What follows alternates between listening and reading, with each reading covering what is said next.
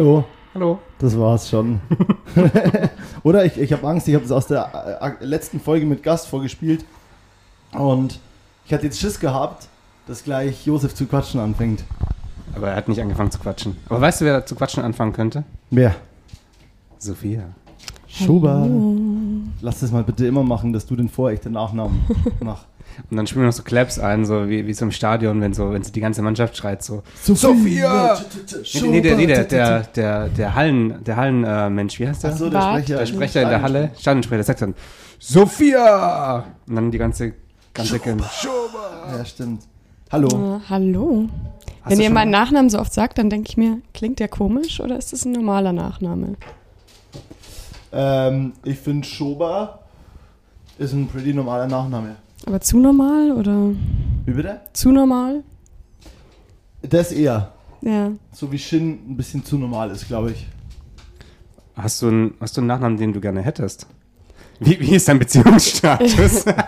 Ja, also meine Mutter heißt Prinz mit Nachnamen. Deswegen heißt du doch auch als, darf darf man den Künstlernamen hier Ja, erwähnen, natürlich. um, deine, um auf deine YouTube-Videos direkt zu verweisen. Deswegen heißt du ja Poppy Prince auf, äh, Ja. on, you, on your YouTube-Channel. Das ist so der erste Vorbote für eine eventuelle Namensänderung. Echt? Naja, ich habe schon lange immer überlegt, ob ich nicht lieber Prinz heißen würde. Have safe, Sophia Prinz. Sophia Prinz. Aber ich finde, Prinz Schober ist dann wieder, hat wieder diese nötige Extravagance. Ja. weil Sophia das Prinz so Schober. bayerische Name trifft auf Adelshof. Wenn du verstehst, wie ich meine. Prinz, ja, ich habe meine Mutter, meine Mutter heißt Hildegard oder Hilde und dann habe ich die halt eingespeichert und mein Handy sagt immer, Prinz Hilde ruft an. Boah, das ist aber geil. Das ist ja mega. Das ist der Shit, ja. ja. Auch bei dir, Prinz, äh, Prinz, ja, äh, ja, dann müsstest du in deinem Fall ja Prinzessin Sophia heißen. Principessa war auch immer mein Spitzname früher. Echt? Wobei ich ja nicht mal Prinz heiße. Was macht, was? Principessa, ja, die kleine Tochter der Prinz Hilde. Ah ja, geil. Das heißt, ihr seid eine Adelsfamilie auf jeden Fall.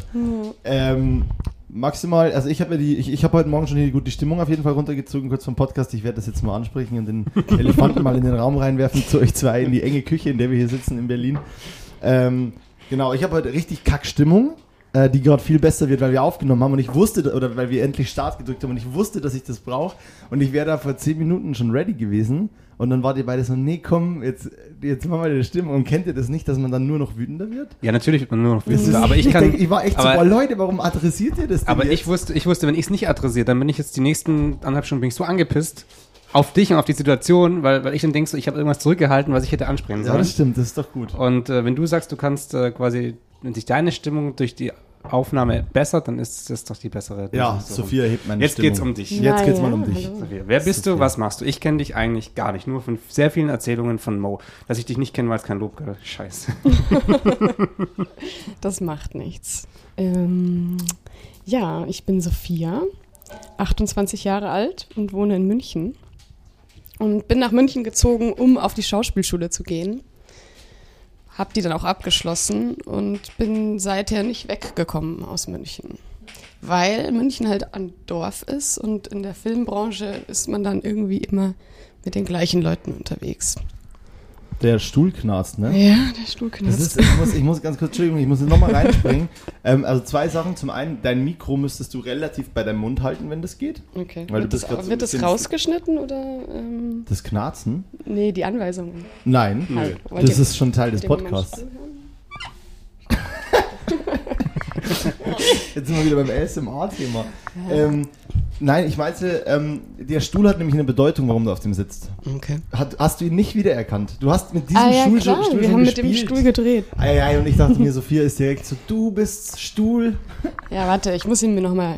Hallo. Darauf saßt du in einem das ist ein Imker- sehr schöner Stuhl für alle, die ihn nicht sehen können. Ein Schulstuhl Ein Schulstuhl. mit Drehfunktion. Perfekt für alle, die ADHS haben und sich nicht gerne an Wenn einem Ort gehen, ist das auch Schulstuhl. aufhalten wollen. Genau, und wir sitzen hier in Moritz seiner neuen Wohnung in Berlin im fünften Stock. genau, um auf den Stuhl nochmal zurückzukommen, wollte ich quasi sagen, das ist der Stuhl, der, ähm, den du beim letzten Blackout Problems Dreh, den wir zusammen gemacht haben, ähm, gedreht hast. Und da ist auch die Geschichte, wie wir uns das erste Mal richtig kennengelernt haben. Der Dreh vor zwei Jahren bei Murderer zum Blackout Problems Video, nur um nochmal hier einmal eine Connection mit ins Boot zu Genau. schmeißen. Es Genau. ist so gewesen, dass äh, die Shin-Familie äh, schon Film Schaffende sind und dein Cousin, oder? Bernie? Nur Den, mein, mein, Neffen zweiten Grad, mein Neffe zweiten Ah, Grades. ja. Ja. ist Bernie. zufällig haben sie den gleichen Nachnamen. Genau. Äh, mit dem hatte ich schon gedreht und dann kam wieder eine Anfrage und dann war da plötzlich dieser Moritz, der total ähm, exzentrische Regieanweisungen gegeben hat. Aber ich war gleich total begeistert, weil es war ein Musikvideo, ein Rock-Song und mit viel Refrain und so. Und dann hat er immer gleich so mitgesungen und jetzt singen! Und äh. Da dachte ich ja so, mit so viel Elan müsste man mal immer Anweisungen bekommen. Immer directen. reißt auf jeden Fall mit. Das ist das Wichtigste, Ja, glaube ich. und dann haben wir noch ein Video gedreht und dieser Stuhl war beim zweiten Video. Das war beim zweiten. ja. Und jetzt sitzt du wieder hier. Ich dachte, das wäre eine schöne Reunion für dich. Und Das ist echt schön, ja. Eigentlich wollte ich so ein bisschen aufziehen wie, äh, kennt ihr noch diese, diese Talkshows, in der so Leute wieder zusammengeführt wurden? Und dann hinter dieser Wand ist jetzt dein verschollen geglaubter Vater. Und dann geht die Wand hoch und dann steht er da. Okay. Dann doch nicht. Dann Aber eine, nur von steht, unten steht eine andere Person und, und, der, und der Typ dachte, oder der Typ oder die Frau dachte jahrelang, dass äh, jemand anderes äh, sein oder ihr Vater wäre und dann gibt es ein Familiendrama, weil da der echte Vater steht. So ungefähr wird es Mit aufgebaut. Lügendetektor noch davor. Genau, genau, ja. Ja, mit Und Lügendetektor, stimmt. Vaterschaftstest, stimmt. Ja, ein Vaterschaftstest. äh, okay, äh, ich wir schweifen nur wegen diesem Stuhl ab. Du warst eigentlich gerade mitten am Erzählen. München ist ein Dorf und du kommst da nicht raus. Mm, Aber ist ja auch nicht so, dass ich jetzt unfreiwillig dort geblieben bin. Es ist ja auch eine schöne Stadt. Ähm, hat äh, vielleicht einen schlechten Ruf. Rest von Deutschland, hallo, Rest von Deutschland.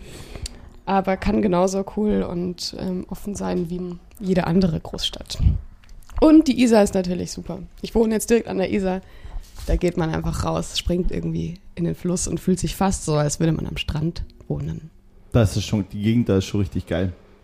Ähm, ich möchte nochmal einmal zurückkommen auf das Thema Schauspielschule bei dir. Mhm. Ähm, ich bin nämlich mittlerweile, ich, ich wusste nicht, dass du Schauspielschule fertig gemacht hast. Ich weiß nur von deinem, ich weiß von deinem Plan B, darf man den überhaupt ansprechen? Mm, Du darfst alles ansprechen. Weil du studierst ja, du bist ja, du frönst der Juristerei, ne?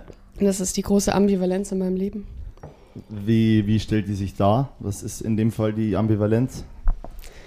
Naja, also Schauspielschule war ich auf einer privaten Filmschauspielschule. Und die meisten Menschen würden wahrscheinlich danach erstmal ans Theater gehen. So habe ich irgendwie festgestellt, dass das vielleicht für mich eher schwierig sein wird, zumindest an diese großen Theater, wo man irgendwie hin will. Und naja, und dann war ich halt doch erst 21, als ich da mit der Schule fertig war. Drei Jahre hat die Ausbildung gedauert. Man muss natürlich dazu sagen, dass ich jetzt auch dann da irgendwie froh war, raus zu sein und irgendwie, ja, ich war halt jung und weiß ich nicht, wollte halt noch was erleben. Ähm, und dachte aber dann, ich bin jetzt aber doch noch nicht fertig gebildet. Muss ja noch irgendwas machen, kann jetzt ja nicht kellnern, bis die Rolle kommt. Und dachte, ja, Jura ist ja praktisch, da muss man ja nicht so viele Kurse belegen, verpflichtend. und es geht sich ja vielleicht ganz gut aus, noch so nebenbei, nebenher, so für die Versicherung eingeschrieben zu sein und so. Und strangerweise bin ich dann dahin. Also das war wirklich eigentlich nur der Plan, dass ich das jetzt einfach mal mich einschreibe, weil man ja noch irgendwelche Vorteile als Studentin hat. Und saß dann da und war plötzlich vom Ehrgeiz gepackt und habe dann da gelernt für die erste Klausur und dann für die zweite und dann ist man irgendwie schon drin und dann läuft's und plötzlich habe ich irgendwie das Ex Examen geschrieben. so richtig wählt so. Ja, also ich könnte ja so nebenher noch Jura machen. Das ist voll die gute Idee. Dann habe ich ja irgendwas zu tun. Ah ja, mache ich jetzt halt mal kurz nebenbei fertig. Ja. Das ist echt so, ja. Und dann irgendwie dachte ich mir, ja, jetzt kann ich es auch fertig machen. Und ähm, aber trotzdem, das Komische ist, wenn Leute mich darauf ansprechen, dann sage ich das oft immer mit so einem komischen Unterton, so, ja, ich mache auch noch Jura und so. Als wäre das irgendwie so was, wofür man sich so schämt. Ich, ich kann mich damit nicht so gut identifizieren. Ja, irgendwie. ich glaube, in, dem, in, dem, in diesem ganzen Kosmos, in dem wir uns bewegen, ist es halt schnell mal was, wo man sagt, irgendwie so, äh, äh, also so dieser, ja, ich habe noch so diesen normalen Lebensweg, so, den ich mir irgendwie zurechtgelegt habe. Und dann Ja. sagt man das so mit so einer, ja, dann wertet man sich direkt so ein bisschen ab, ne? Oder halt auch so, ja, dann bist du aber, also es gibt Menschen, die verstehen dann das nicht, aber dann bist du ja auch keine Schauspielerin und wie kann das überhaupt sein und bla bla und so, ja. Als würde man irgendwie nur eine Sache machen können in seinem Leben. Aber, aber wie ist jetzt dein Plan? Also, also ka- kannst du dir vorstellen, in dem Beruf irgendwie zu arbeiten? Ja, also selbstständig. Oder ja, ich habe mich dann natürlich aufs Medienrecht äh, spezialisiert, Urheberrecht und so, weil ich dachte, dann würde ich ja wenigstens am Ende wieder mit den ähnlichen Leuten zusammenarbeiten. Und ja, Jetzt arbeite ich gerade in so einer Kanzlei, die sich mit Medien- und Filmrecht ähm, ja, viel beschäftigt. Aber ich muss sagen, das ist wie mit allem. Ich bin, bin natürlich lieber die Kreative und das ist dann natürlich schon auch immer irgendwie eher der langweilige Part, also Ja. Verträge auszuhandeln und was weiß ich. Aber du bist ja, also hast du denn da durchaus gerade irgendwie SchauspielerInnen, die du vertrittst oder so? Oder? Es klingt sehr professionell, dass ich schon welche vertrete. Nein, ich bin natürlich, ich habe ja noch nicht das zweite Examen gemacht, das mache ich ja jetzt gerade. Aber ja, das sind, das ist eher so, das, da sind die großen, die Produktionsfirmen und ja, die mit Geld. Die. ähm, dann versuch, also nur um so ein bisschen weiter Gefühl dafür zu bekommen, Thema Schauspielerei, wie ging es denn dann weiter, während du mit dem Jurastudium angefangen hast? Wie war es mit Thema Rollen? Du wolltest nicht ans Theater. Das heißt, wie sah das dann aus bei dir? Also, um generell mal zu sagen, du, du bist ja mit in dem beschissensten und härtesten Pflaster irgendwie daheim in der ganzen Filmbranche. Also, es ist auch schwer, als Kameramann irgendwie groß zu werden oder die großen Dinger zu reißen, aber ich glaube, es ist kein Vergleich wie mit das, äh, so Make the Cut äh, in front of the camera. Das ist ja nochmal ein, ein ganz an, steht auf einem ganz anderen Blatt Ja. ja nochmal. Also zeitlich gesehen, also bei dir ist es ja wahrscheinlich so, dass du dann für ein Projekt länger dabei bist und ich bin ja dann oft nur so tageweise irgendwie dabei. Also selbst wenn man jetzt große Rollen hätte oder Hauptrollen, beschränkt sich das halt oft auf irgendwie maximal 15 Tage. Und was sind schon 15 Tage? Ja, davor habe ich einen Casting-Prozess äh, gehabt, hatte mich vorbereitet. Das sind alles unbezahlte Tage, die ich ja auch flexibel gestalten kann. Das heißt, eigentlich habe ich total viel Zeit. Ich glaube, wir müssen Stuhl tauschen, Sophia. Meinst du, man Du hört? bewegst dich einfach zu viel. Bestimmt hört man ihn. Äh, Sag doch, das ist die ADHS. Das ist der ADHS-Stuhl. Das ist damit. Da oh, ist nervt- der schwer. Das ist damit. Ah, das ist damit Kinder sitzen lernen oder so. So, dann, damit es alle nervt mit dem Geknarzen. So, ich bin jetzt So. gespannt, was bei mir mit dem Stuhl rauskommt. Der Ruhe. Der knarzt aber auch bei dir. Du, du, das ist okay. Das ist auch egal. Der darf knarzen, so viel er will. Sorry. ja, okay, ich bewege mich nicht mehr. Doch, beweg dich, Ich beweg bitte. mich innerlich. Nein, dann merken die Menschen, dass du äh, aktiv am Erzählen bist. Mhm. Hören die Menschen das so richtig. Sei ganz frei, aber beweg dich nicht. Ja. Äh, äh, Doch, Witzig. Das ist eigentlich gut, das macht man beim Schauspiel ja auch. Steh auf der Marke. Da ist nur, du bist doch Kameramann. Stimmt. Geh nicht Sophie, aus du musst näher in das Mikro reden. Ja, Ja, du, red, du redest sehr oft am Mikrofon vorbei. Du nimmst ein bisschen als dein Zepter zum Gestikulieren. hallo. Ähm, die, ähm, du, du, du, das ist witzig, du Genau. meintest gerade 15 Tage. Naja. Ähm, ich weiß nicht, wann Julian und ich mal jemals an der Produktion 15 Tage werden. Aber das ist ja- aber dann auch schon wirklich ein gutes Projekt. Also mit einer großen Rolle. Ja. Es gibt ja auch, das ist natürlich dann auch immer davon abhängig, wie viele verschiedene Sets man halt, also Locations man dann andreht. Wenn es jetzt alles in einer Location stattfindet, dann packen die das oft nicht mal alles in einen Tag. Und dann habe ich auch schon teilweise irgendwie neun Szenen an einem Tag äh, hinterher, äh, also weggeballert irgendwie und dachte, wie kann man das schaffen? Und dann kommen Projekte, da hast du dann halt einen Tag am See, einen Tag da, einen Tag an der Bushaltestelle und du kriegst halt irgendwie ja immer pro Tag bezahlt. Mhm. Ist natürlich schön, wenn man mal noch zufällig irgendwo draußen entlang geht und dafür einfach nochmal genauso viel Cash kriegt. Fürs nur gehen. Was hast du heute so gemacht? Ja, ich bin irgendwo entlang gegangen. Ja, so. Und dann komme ich so heim und denke mir so, ja. Also was spazieren? Nee, nee, ich war Geld verdienen. Einmal nur so von A nach B für die Außenaufnahme. Was war denn so das, äh, das erste große Projekt bei dir, wo du dir dachtest, ähm, oh nice, okay, das ist was, äh, womit man es irgendwie schaffen kann oder Mhm. davon könnte man leben oder das fühlt sich jetzt nach einem, Nach dem Job an. nach einem Job an? Ja, das ist gut, dass du das sagst, weil das hatte ich nämlich das Mikro dass ich hatte nämlich längere Zeit nicht so dieses Gefühl, ähm, zu behaupt, behaupten zu können, Schauspielerin zu sein, weil das irgendwie auch damit zusammenhängt, wie viel man arbeitet. Und dann hatte ich die meine erste Hauptrolle in einer Funkserie Hit and Run. Die könnt ihr auch sehen auf YouTube zum Beispiel oder ARD Mediathek.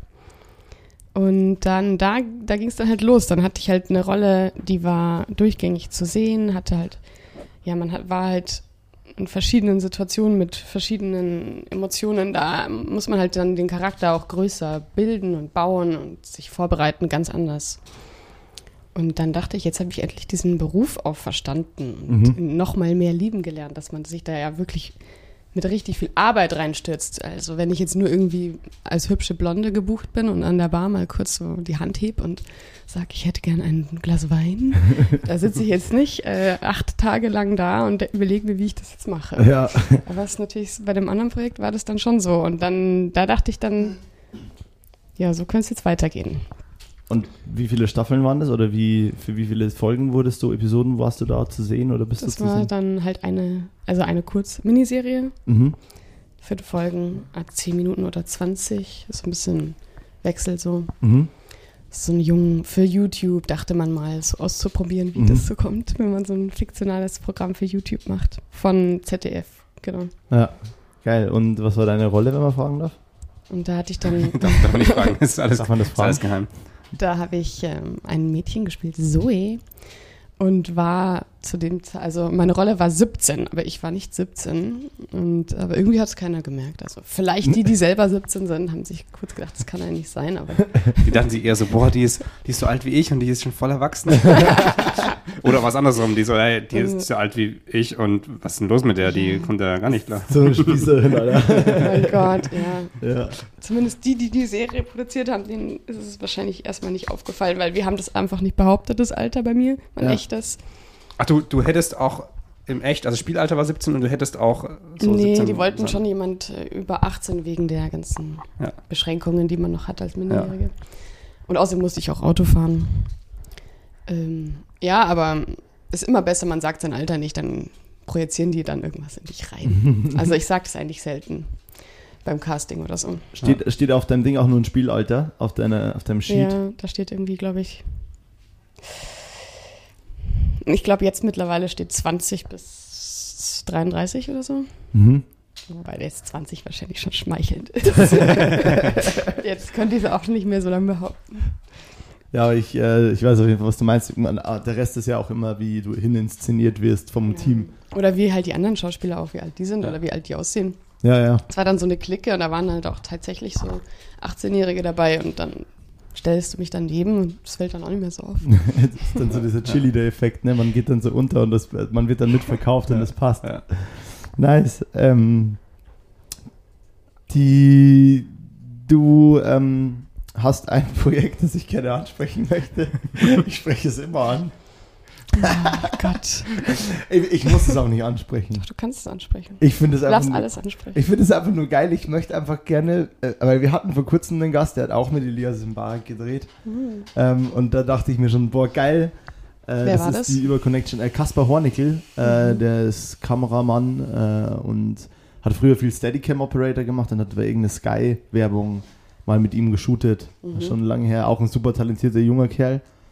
Ähm, das ist krass, wenn, äh, wie, wie ist das jetzt eigentlich, von wann die Folgen rauskommen? Ich weiß ja gar nicht, ob die Kaspar Hornickel Folge. D- Doch. Doch, doch. Die ist dann Ich zuerst raus und dann ist das. Ja, Genau. okay, dann passt es schon. ähm, sonst hätte ich jetzt gerade schon wieder voll was gedroppt, was man hätte schneiden müssen. Ähm, weil die Folge Wir haben auch noch nie irgendwas geschnitten. Nur. Ja, ich weiß. Das wäre auch egal gewesen. Aber ähm, da wollte ich schon fragen, wie ist eigentlich Elias Mbarek so? Ja. Du hast mit äh, Elias Mbarek gedreht für den Film Dieses bescheuerte Herz. Dieses bescheuerte Herz, genau. Das Ja. waren zwei oder drei Drehtage und da, nee, ich glaube, es waren zwei Drehtage. Für wenig, sehr wenige Minuten, ja. Sekunden in dem Film. und das war, das war allein schon deshalb aufregend, weil da natürlich viel mehr Geld im Spiel war für den Film und viel weniger Minuten gedreht wurden am Tag. Also wir hatten dann da so eine Szene Stunden gemacht. Mikro. Und, ähm, genau, und dann halt die besagte Szene, auf die du wahrscheinlich hinaus willst, äh, ist eine Kussszene gewesen. Ach so, nee, gar nicht. Aber äh, das, das kannst du trotzdem erzählen. Ja, das war natürlich sehr aufregend. Also, das war in einem Club. Es war so eine Clubszene mit dann Kennenlernen und Küssen. Äh, wurde dann so ein bisschen als Montage geschnitten und ich komme da rein, ja, und ich glaube, jeder, der da Komparse oder Komparsin für diesen Film sein will, ist irgendwie Elias Mbarek-Fan. Und dann komme ich da so halt von der, von der Garderobe oder was- weiß ich, komme halt irgendwie so rein und es ist ein Club voller Fans, also 150 Leute oder so, und alle schauen mich an. Und dann kommt so die Einweisung, ja, bla bla, hier und dann küsst ihr euch und so. Und dann mussten wir wirklich so fünf Minuten lang so rumknutschen und die Kamera ist immer so um uns gekreist und so. Das war so aufregend irgendwie, aber dieses halt irgendwie so richtig schön aufregend, ja, dass man so, oh, ich war dann irgendwie danach total euphorisch und Aber die, die, der ganze Club hat dann quasi da äh, zugeschaut. Ja, und- es gab tatsächlich so, auch so Outtakes, weil sich irgendjemand immer so nach vorne gespielt hat, so vor die Kamera. Oh, ja. oh, Und die wurde dann rausgeschickt. oh scheiße. Ja, das Ja, soll einfach nicht äh, sein. Also du willst es halt ein bisschen zu, zu, zu arg. arg, dann. ja, da wird so ein bisschen zu viel on screen sein. äh, nee, ich fand nämlich tatsächlich diesen, ich habe mir das mal angeguckt, weil mir das irgendwie, ich weiß gar nicht mehr von wem mir das gesagt äh, äh, wurde, aber irgendwer meinte, ey, das ist, ähm, äh, schau, schau das mal an, das ist ganz lustig und das ist ganz cool. Und dann habe ich mir das angeguckt und war so, ja, okay, Montagesequenz, mhm, ja, küssen, okay. Ah, jetzt geht ihr miteinander heim. Und dann fand ich halt einfach nice, weil dann, dann ist ja dieses, dass er, dass er nicht mehr in sein Elternhaus kommt, weil Mhm. der Vater irgendwie die Schlösser austauscht und ihn rausschmeißt. Und du meinst, ja, zu mir können wir nicht. Ähm, meine Eltern finden es nicht so cool. Und er sagt, wie, warum, wie alt bist du denn? Und du sagst, hä, ich werde nächste Woche 17 oder? Ja. Das ist ja Mein sagst, Satz. Du sagst es mit, dieser Sophia, mit diesem Sophia Schummer-Vibe, den ich auch schon ein paar Mal am Set gespielt habe. Ich werde nächste Woche 17. Ne? ich hatte echt gekriegt und ich war so, okay, nice, nicer Joke und nice präsentiert auf jeden Fall. Ähm, Und war das, war das ein Joke in der, in der, im Film auch oder war das äh, Nee, das, das?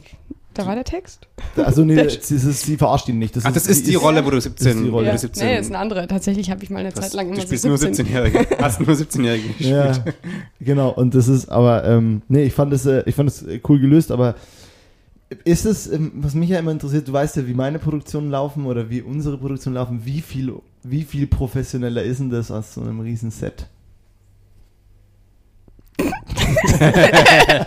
okay, schon sehr viel anscheinend. Ja, aber das liegt ja natürlich allein schon daran, dass es ein Riesenteam ist. Ja.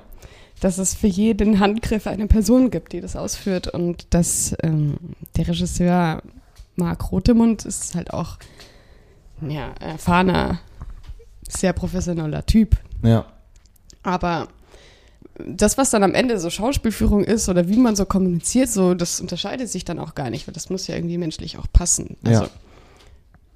Ich brauche jetzt niemanden, der mich so einschüchtert und dann traue ich mich nicht mehr zu spielen. So, man muss ja immer die Schauspieler, Schauspielerinnen so ermutigen, sich wohlzufühlen und zu öffnen. So, deswegen ist das dann am Ende immer sehr familiär auch irgendwie. Und das war dann auch mit Elias so, wir haben da dann halt bei den Umbaupausen so gerat. Das macht man ja dann meistens, wenn man irgendwie eher so positive Szenen hat und nicht so Hassszenen, muss man sich ja so ein bisschen anfreunden. Das ist eigentlich wirklich mit, mit allen Schauspielern so, dass immer wenn es so, oder man ist irgendwie, man spielt so eine Familie oder ein Pärchen oder so, dass man sich dann ganz nahe kommt und irgendwie so ein bisschen halt so connected, so auf so eine klar extra Art, aber es ist auch irgendwie schön, dass es ein Einverständnis ist, dass man sich irgendwie schon auch im Vorhinein verstehen will, auch bevor die Kamera angeht. Und das war dann auch so, da hatten wir dann auch echt viel geratscht und ich fand ihn eigentlich total nett und hatte davor immer so gehört, was weiß ich, dass er irgendwie Autogramme verweigert und halt, weiß ich nicht, Star-Alvin hätte. Hast du oder eins so. bekommen? Hab nicht gefragt. War das die erste Frage? Und dann gleich, nein. nee, aber ja. Weiß ich nicht. Ich glaube jetzt, vielleicht war er dann halt zu mir nett, weil wir gedreht haben. Aber ich kann da jetzt nichts pauschal Ja. drüber sagen, wie er ist. Hast du, was, was für Rollen, äh, gibt es irgendwelche so Rollen, wo du sagst, wow, das ist eine Rolle, die würde ich gerne spielen oder die habe ich gespielt und das ist wirklich was, wo, wofür du selber brennst? Also hast du da irgendwelche, so, keine Ahnung, bei uns gibt es halt Projekte, wo ich sage, so, wow, das war so ein Mega-Projekt, das hat mir Mhm. krass Spaß gemacht und es trifft auch in dem, was am Ende bei, bei rauskam, trifft es Ja. halt genau den, den Vibe oder den, Mo würde sagen, den Grind, ähm, was, was, was ich einfach mag. Hast du das so Genau. in der Richtung oder ist dann, geht es dann eher darum, ob die Produktion einfach angenehm war? Ja, es ist vieles. Also ich finde immer schön, wenn man sich das auch gerne ansieht, was man gemacht hat. Also ähm, wenn es jetzt eine coole Rolle ist und so, aber das ist dann halt am Ende ein Format, was ich mir eigentlich so, so nie anschauen würde, dann ist das halt so halb cool für Ja. mich. Dann sage ich halt, ja, da habe ich mitgespielt und mach die Rolle cool und mach das Beste draus und freue mich auch. Und in den meisten Fällen ist, sind dann auch diese Normalo-Produktionen die, wo alle total freundlich und nett und gut drauf sind, weil das halt irgendwie mehr oder weniger einfach wie so ein Fulltime-Job für die ist. Ähm, Normale Produktion meinst du dann so wirklich das, Ja, so das ähm, Studio. Fließbandgeschäft? So ja, so in aller Freundschaft zum Beispiel habe ich letztens gemacht und da waren alle so nett. Es war so eine schöne Zeit. So richtig auch gut. Die, die Kollegin, mit der ich gedreht habe, war auch total nett. Ich hatte einfach eine, eine richtig gute Zeit und wir haben so viel gespielt. Es war eben da, wo ich neun Szenen auf einmal hatte, weil alles in diesem Krankenhaus stattfindet. Äh, und klar, also normalerweise schaue ich mir das jetzt nicht an. Aber zum Beispiel meine ganzen alten Verwandten, die schauen sich das dann an und die freuen sich dann so. Ja, wann spielst du denn in der Freundschaft? Und hast du auch mit dem Brentano gedreht? Irgend so ein Doktor und so. und dann ist es halt eher so. Nehmen die dann auch den Character Name? Also Ja, ja. die sagen dann nicht den Schauspielernamen, sondern auch den, Ja Character. klar, weil der ist ja, das ist ja irgendwie so, wie, wie 20 Jahre oder so sind die da ja dann der Ärzte. Mhm. Er hat dann auch erzählt, dass er dann auch manchmal irgendwie so gefragt wurde, irgendwie, was weiß ich, irgendwas Medizinisches oder so beim Bäcker. weil halt alle ihn nur als Arzt kennen. Ja, ja. Das ist ein bisschen wie diese Stromberg-Geschichte, der ja im, äh, der in der Bahn irgendwo in, in, in Berlin auch oder so, oder nee, in Köln in der Bahn von Leuten schon super fertig gemacht wurde, was der für ein beschissener Chef sei und voll der, voll der miese Mensch und wie, wie, wie er so mit seinen MitarbeiterInnen und so umgehen kann. Also, der wurde da mega kaputt, das hat er in einer Talkshow erzählt und dann ähm, also der wurde da echt so ein bisschen bedroht fast schon, was er für ein mieser Typ sei und als Chef, dass das gar nicht geht. Und der meinte so, ja, das ist natürlich das größte Kompliment, was man kriegen kann. Auf der anderen Seite ist es krass traurig, dass Menschen äh, Das- das, ernst checken, nehmen ja. und nicht checken, dass es hier alles gespielt ist, aber Da gibt es auch so, so Akte X-Geschichten oder sowas, wo, wo so Kriminalfälle irgendwie nachgezeigt wurden und dann die Schauspieler quasi auf der Straße gesehen werden. Leute rufen die Cops an und sagen, ich habe ihn gesehen, ich habe ihn gesehen. Was? Oh Gott! Oh. oh, ja, das ist so schlimm. Es, es fehlt so ein Medienführerschein. Es fehlt, ab wirklich mal, wir wissen das ja, ja klar, diese Szene ist jetzt nachgestellt, die wollen irgendwie gerade gut erzählen, wie der Typ die Bank ausgeraubt hat. Also es gibt super viele Menschen, die checken diese Fit. Es gibt Menschen, die checken die Fit. Ja, ja, ja, aber jetzt Ja. überleg mal, überleg mal, wenn jetzt jeder checken würde, was wir checken, dann können wir gleich aufhören zu tun, was wir tun, weil jeder sagt, so, ah, das ist ja eh im Studio gedreht, das ist ja eh fake. Ja, Ja, ja, das- ja, ja, ja, da ist der, da ist der Zauber dahin. ja, ja, Oder was ich auch interessant finde, also ARD oder ZDF haben, die haben dann so eine Kommentarfunktion bei der Mediathek und dann halt so diese Kommentare der Leute, die sich das anschauen. Das ist, zum Beispiel hatte ich dann mal gedreht, Watzmann ermittelt. Und halt spielt im Berchtesgadener Land, ja, weil da halt der Watzmann steht und so. Und Ja, ja. dann war so ein Kommentar, ähm, wieso heißt die Sendung Watzmann ermittelt? Die Ermittelnden heißen nicht Watzmann. Oh Mann. Süß. ja. Ja. Ähm, um äh, nochmal auf Julians Frage nochmal mit einzugehen, gibt es so eine Rolle, bei der du sagst, so, die du vielleicht nicht bekommen hast, oder eine von irgendeinem Film, bei der du sagst, boah, das ist so, das hätte ich gern gespielt, also es darf jetzt alles völliger Größenwahn sein, oder eben auch eine Rolle, wo du sagst, boah, da habe ich leider knapp verpasst, äh, oder, also ich weiß, super sensibles Thema, ähm, aber ja. das ist ja das, das ist ja der Grind. Also, früher hätte ich jetzt immer gesagt, Kill Bill wäre die Rolle, die ich gerne gespielt hätte. Aber das kann ich jetzt auch nicht für Jahre immer wieder sagen. Warum nicht? Weiß ich nicht, vielleicht bin ich ja irgendwann älter geworden. Aber ja, sowas so, also generell hätte ich Lust, und das ist dann jetzt auch egal, was für eine Art Rolle das ist, in so ein bisschen so einem entweder trashigeren Movie mitzuspielen, sowas wie Kill Bill, oder Oder Zombieland. Ja, Kennst du Dennis Nutzer? Stimmt, wir sollten nicht mal mit Dennis Mirza connecten. Ja. Oder was, also ich bin natürlich großer Fan von so absurdi, absurden Komödien, so Coen Brothers und sowas. Und da gab es dann jetzt auch in, in München was Hinderfing, hieß das. Jo. Ja. Und Braunschlag äh, in Österreich, die Vorgängerversion, darf man jetzt nicht sagen, aber das sag ich. Und sowas, also so einfach ein bisschen in dieser Vibe. Wenn es so lustig ist, aber es ist irgendwie auch so Gesellschaftssatire, bisschen überzeichnete Charaktere und man hat so das Gefühl, alles ist erlaubt. Es ist irgendwie halt Wahnsinn auf sowas und nicht so ein bisschen dieses, oft spiele ich ja irgendwo mit, wo man so, ja, wo alles einfach in Anführungsstrichen normal ist. Also Ja. eigentlich so eine andere Welt, nicht, nicht unbedingt die Realität erzählen, sondern so ein ein bisschen böse so eine- oder so. Ich glaube Ja. auch, dass ich vielleicht was Böses hätte. Also eigentlich würde ich auch mal gerne so eine böse Person spielen. Hast du doch jetzt eine Woche lang bei mir. Stimmt, ja, da hat der Mo hat mich jetzt inszeniert für seinen letzten Film immer als die Böse. Blonde, Meistens, die ja. blauen, stechenden Augen. Ich, ich, äh, mir ist schon auch aufgefallen, im Footage gibt es ein paar Sachen, wo ich mir wirklich auch denke, so, boah, die ist richtig scheiße. also nicht, nicht auf dein Schauspiel Böse. bezogen, sondern die ist wirklich, was für eine Kackperson. Was, für, das was für ein Film ist das? mein Film, Also mein Bachelorarbeitsfilm. Erzähl doch mal von Nein, da habe ich schon so ausführlich drüber Ja, erzählt. bisher haben wir noch nicht, äh, ich glaube, wir haben noch nicht gesagt, dass, dass äh, du jetzt bei dem Bachelorarbeits, Das stimmt, äh, bei da- dem da- Bachelorarbeitsfilm Ja, mitgespielt hast. kürzlich waren Hast- wir in. Italy. Erzähl du. Nein, erzähl bitte du. Ich, ich glaube, mich hat man genug über das Thema reden hören. Äh, ich, du kannst ja mal ein bisschen was von deiner Sichtweise aus darauf erzählen. Weil da gibt es einen ganz interessanten Querschlag auch, finde ich, zu diesem Thema. Wie agiert man mit Leuten, mit denen man gleich was spielt oder was produziert? Ähm, und es gibt nämlich diesen, diesen, äh, also du meintest ja mit, du, ihr spielt gleich ein Paar oder ihr spielt Leute, die gleich miteinander irgendwie anbandeln oder ihr seid eine Family oder Freunde. Und natürlich ver versteht man sich dann offset, das ist wichtig Mhm. irgendwie. Ähm, und ich kann mir natürlich auch vorstellen, dass wenn man mit jemandem quasi so Kontrahenten und Kontrahentinnen Ja. spielen muss, dass es dann wahrscheinlich eher so ist, dass man schon die ganze Zeit so ein bisschen so einen angepissteren Ja. Vibe vielleicht pflegt oder das einfach schon so ein bisschen mitnimmt. Und mir ist ja aufgefallen bei ein paar Szenen, wo du wirklich, wo es wirklich tief gehen musste, dass du halt wirklich drei Stunden, bevor wir die Szene drehen, Drei. ja, doch, ja, dann halt zwei. Aber dass du schon in dem Grind halt drin bist, dass du Mhm. dich halt darauf vorbereitest. Ja. Ähm, und da halt schon auch dann traurig bist oder down und ich komme damit halt dann nur bis zu einem gewissen Punkt klar und bin dann so, ey Sophia, ist eigentlich alles Immer gut. so alle zwei Minuten, alles okay bei dir? Ja, das ist ja eben. Deswegen würde ich ja gerne jetzt in Zukunft mehr in Komödien mitspielen. Da werde ich das nicht so oft gefragt. Ja, aber genau, erzähl ja, also da hatten Italia. wir. Mo hat irgendwann mal so angerufen: Hey, spiel mit in meinem Film. Und worum geht's? Habe ich gefragt. Ja, um Liebe und wie Liebe endet. Und ja, das war dann.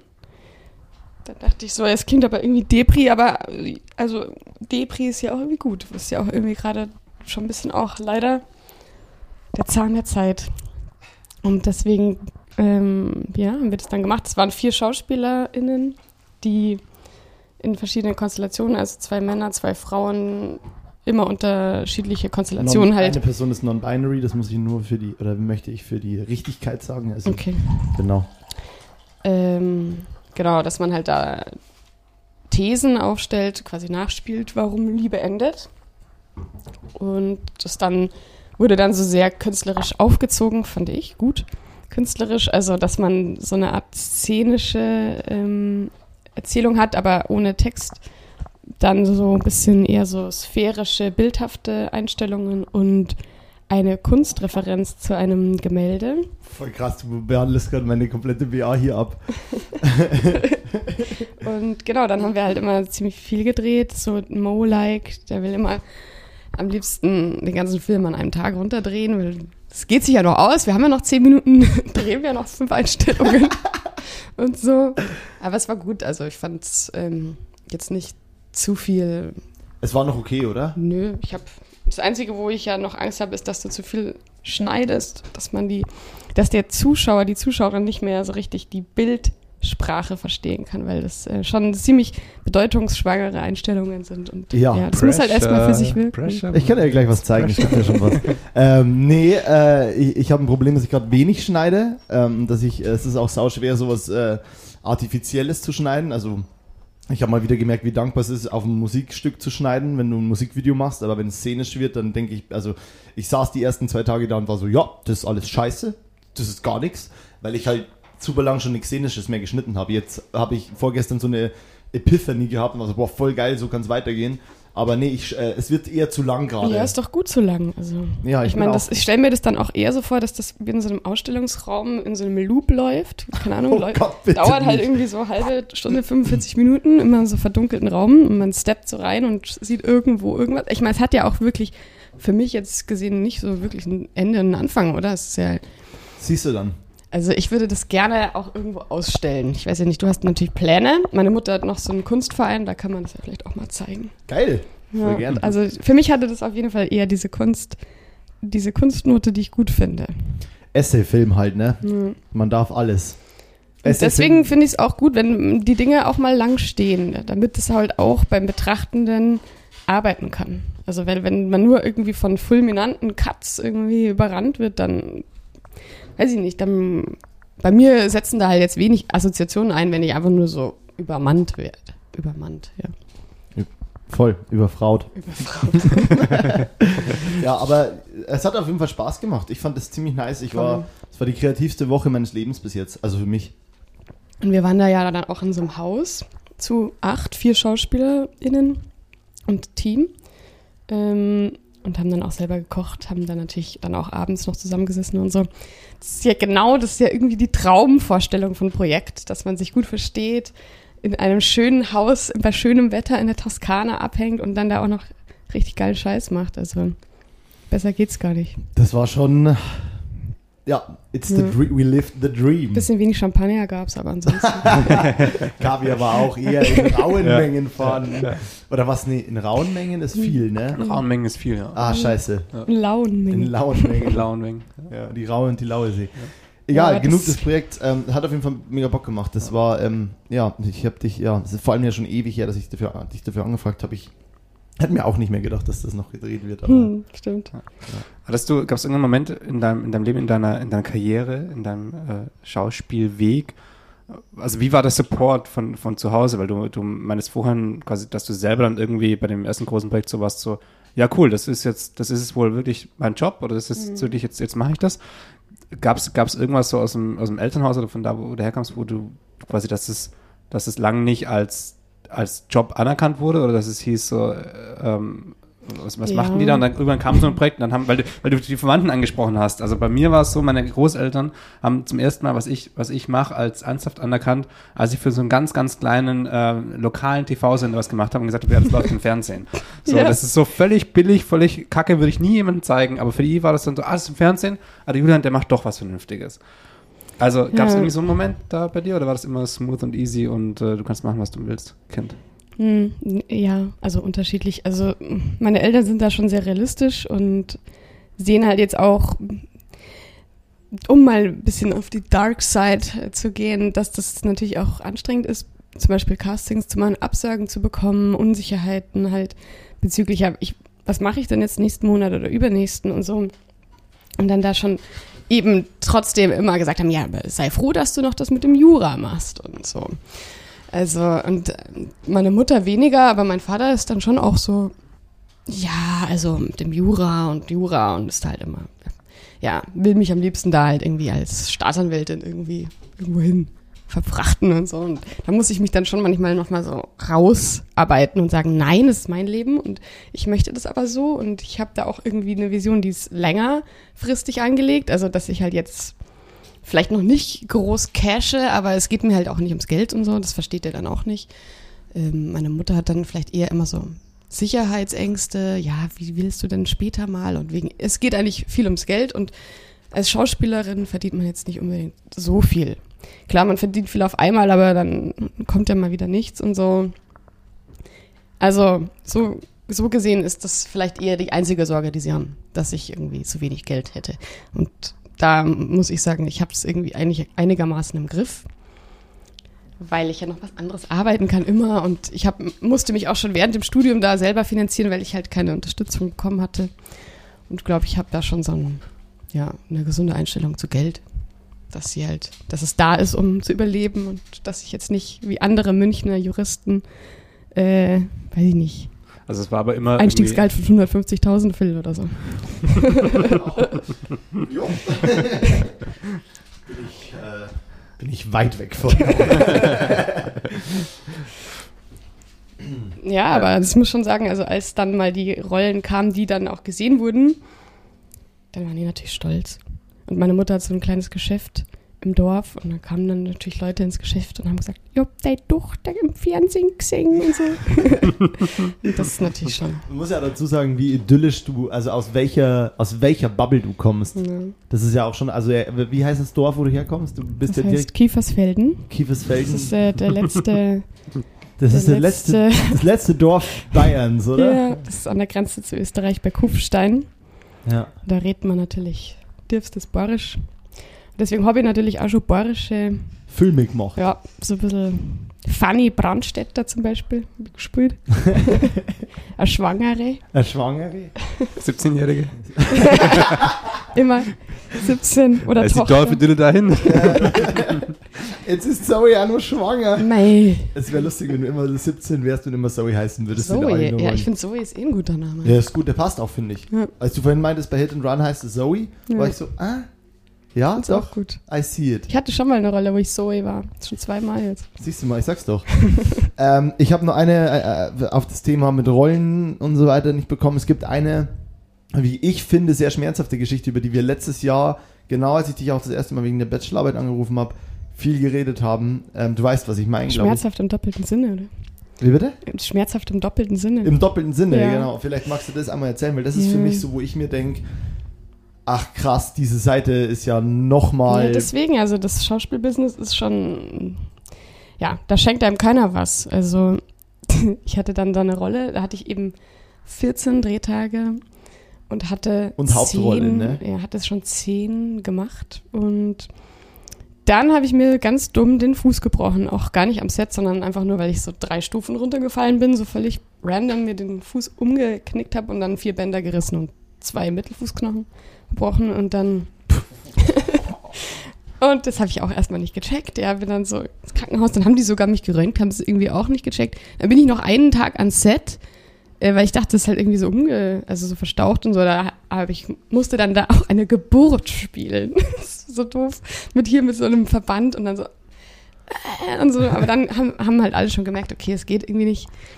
Ähm, irgendwas ist da. Dann hat sich halt rausgestellt gebrochen und dann musste es ganz schnell gehen mit Entscheidungen, weil arbeitsrechtlich darf man ja dann nicht drehen, wenn man so einen Bruch hatte und der musste dann auch sechs Wochen in den Gips. Und es war Corona und die Versicherung hat gesagt, nee, also wir warten jetzt nicht sechs Wochen, um diese vier Tage da noch abzuarbeiten.